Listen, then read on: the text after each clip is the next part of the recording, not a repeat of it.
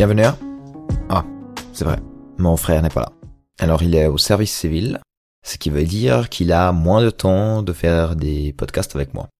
Alors ça veut pas dire qu'on va arrêter.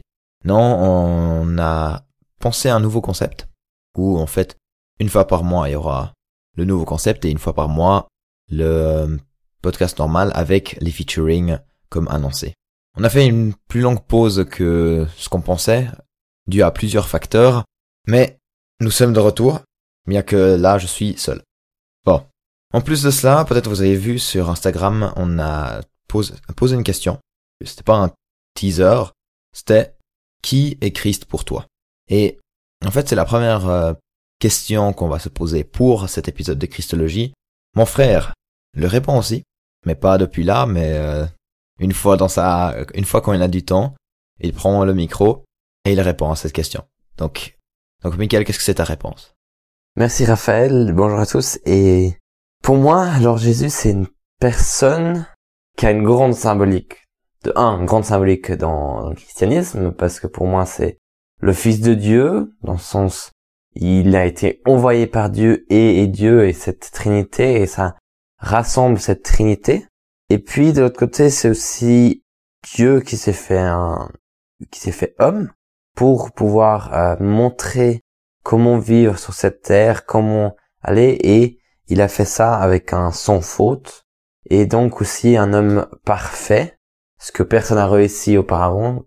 Lui, il a réussi à être parfait et à obéir à chaque jour euh, à Dieu et faire ce que Dieu lui demande. Et euh, je trouve ça qui est intéressant pour moi, c'est que d'un côté il est homme, mais d'un côté il est Dieu, et d'un côté il a resté, euh, on, lit beaucoup dans la Bible, il est resté euh, sur, la, sur le bon chemin, il a obéi à Dieu, c'est-à-dire qu'il s'est obéi lui-même. Alors ça c'est, pour c'est un paradoxe. Alors je trouve c'est un personnage aussi à travers ça très intéressant et très quand même très philosophique, je dirais.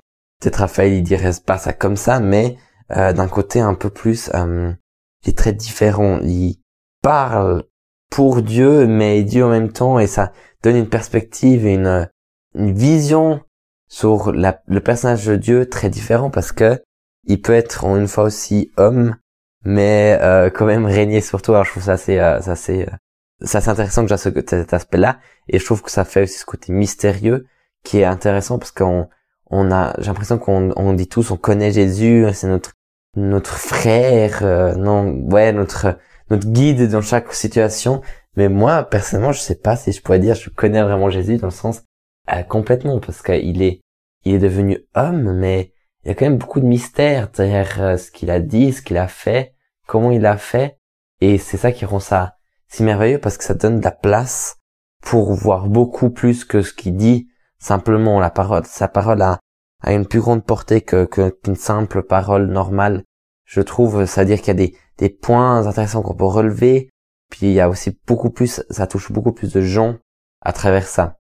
Alors voilà, je trouve c'est, c'est, Jésus, c'est quand même quelqu'un qui, qui a aussi influencé tout le monde jusqu'à aujourd'hui. Je veux dire qu'on croit encore à lui jusqu'à maintenant, c'est-à-dire qu'il a fait des grandes choses, puis euh, historiquement, il existe, c'est sûr. Et euh, c'est vraiment pour moi historique qu'une personne reste tellement en mémoire et on croit tellement à ce qu'il a fait, à sa parole, à ce, à ses miracles. Et je connais personne d'autre qui a une portée aussi longue que ça, de un aussi positif, parce que les personnes plus négatives, ça, ça reste, mais les personnes positives, c'est, c'est le seul qui a réussi ça. Et de plus, je trouve aussi dans un côté euh, et comme ça, c'est quelqu'un de merveilleux dans le leadership, dans amener les gens, de voir du potentiel dans les gens et, et s'orienter un peu au côté bon et, et accepter les gens comme ils sont, mais les corriger dans le bon, dans une bonne manière et et ça dans le côté positif. C'est assez surprenant, je veux dire, quand il, il corrige la Samaritaine ou euh, qui dit qu'il qu'il faut plus pécher et, tout ça. Quand il corrige la personne, la, Samaritaine qui euh, qui va chercher de l'eau dans le puits et il lui corrige, dit va, rentre à la maison et ne pêche plus. Je trouve ça tellement incroyable avec quelle euh, subtilité il donne ça. Tu vois, c'est des, des, des choses comme ça où on voit que c'est un leader qui inspire les gens, qui les mène à une meilleure version d'eux-mêmes. Et je trouve que nous aussi, on est aussi appelé à faire ça, à chercher un peu la pépite dans les gens. Et ça, c'est pour moi une inspiration directe comme ça avec Jésus. Pour moi, c'est une personne de référence dans le leadership et dans dans dans le disciple et dans l'amour du prochain. C'est vraiment le personnage de référence pour savoir comment aimer son prochain. C'est lui. Lui, il a aimé chacun et chacune qu'il a trouvé. Il a partagé la bonne nouvelle, a donné quelque chose avec. Alors c'est vraiment pour moi quelque chose de tellement beau et tellement précieux, cette vie de Jésus, comment il a vécu, ce qu'il a donné aux gens et à quelle manière il a vécu cette vie sur cette terre en faisant Dieu en, voyant son fils qui est homme. Ça, c'est vraiment toute une, moi, un mystère et un, et un exemple parfait comment on peut, euh, on peut vivre notre vie ou comment on est appelé de vivre notre vie sur cette terre. Merci Michael. Et donc pour moi c'est aussi une personne historique qui est venu sur Terre et qui a dit qu'il était Dieu, qu'il avait la vie, qu'il connaissait le chemin pour y arriver. Et cette personne-là, elle est morte et ressuscitée. Cet événement-là est pour moi en fait le point clé de qui est Christ.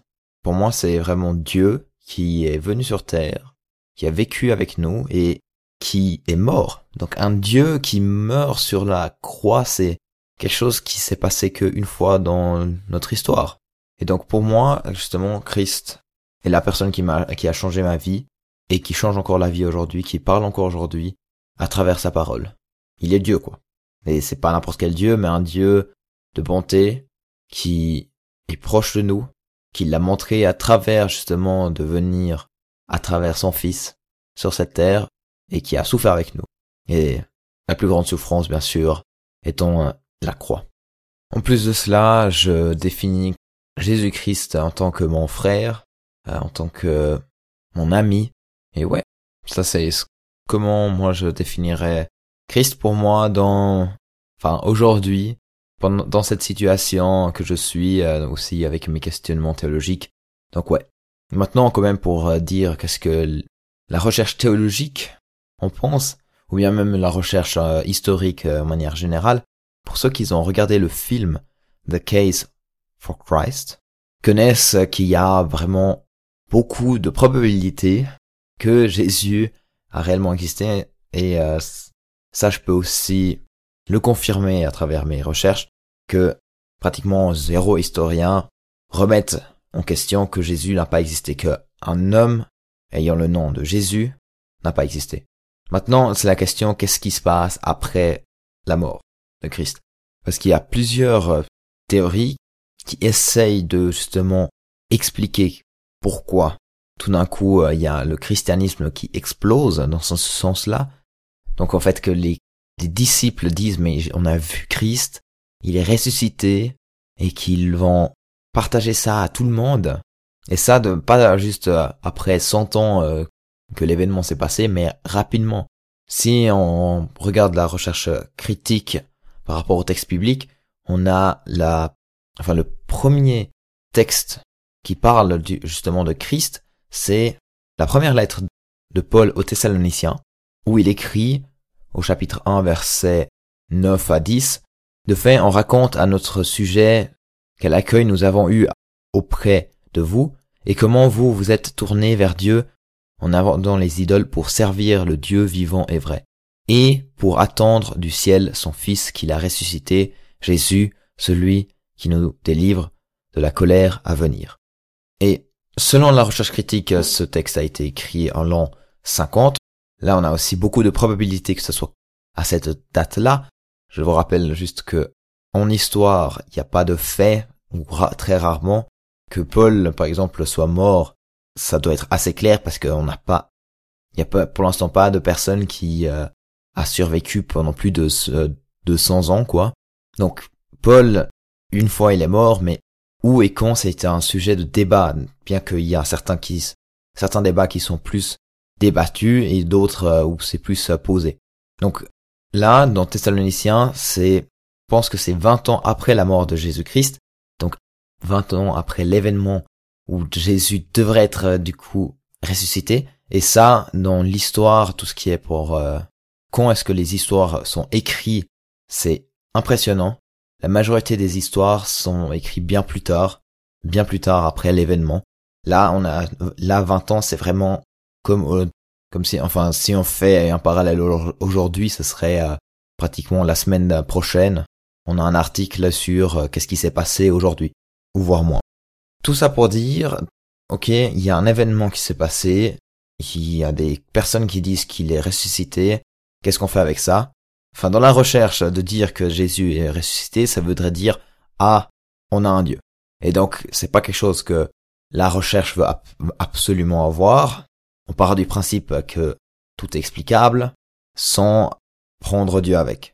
Et donc, il y a des différentes théories que, selon moi, n'ont que très peu de valeur, voire zéro. Une des théories, c'est que les disciples ont volé le corps. Et ça, en fait, on le retrouve dans l'évangile de Matthieu, cette même théorie. Donc, c'est pas juste aujourd'hui, on se dit, ah tiens, il y a des, des explications. Non, déjà avant, il y avait des rumeurs, des, des essais d'explication, surtout parce que ben, si quelqu'un ressuscite, ça veut dire qu'il a plus à dire que juste euh, sa belle vie qu'il a vécue ou bien sa vie euh, qui était remarquable et puis euh, qui est devenu un modèle pour beaucoup de gens. Donc voilà, c'est un peu ce qu'on peut dire de manière historique. C'est très court, je sais, mais je veux pas rallonger cet épisode pour rien.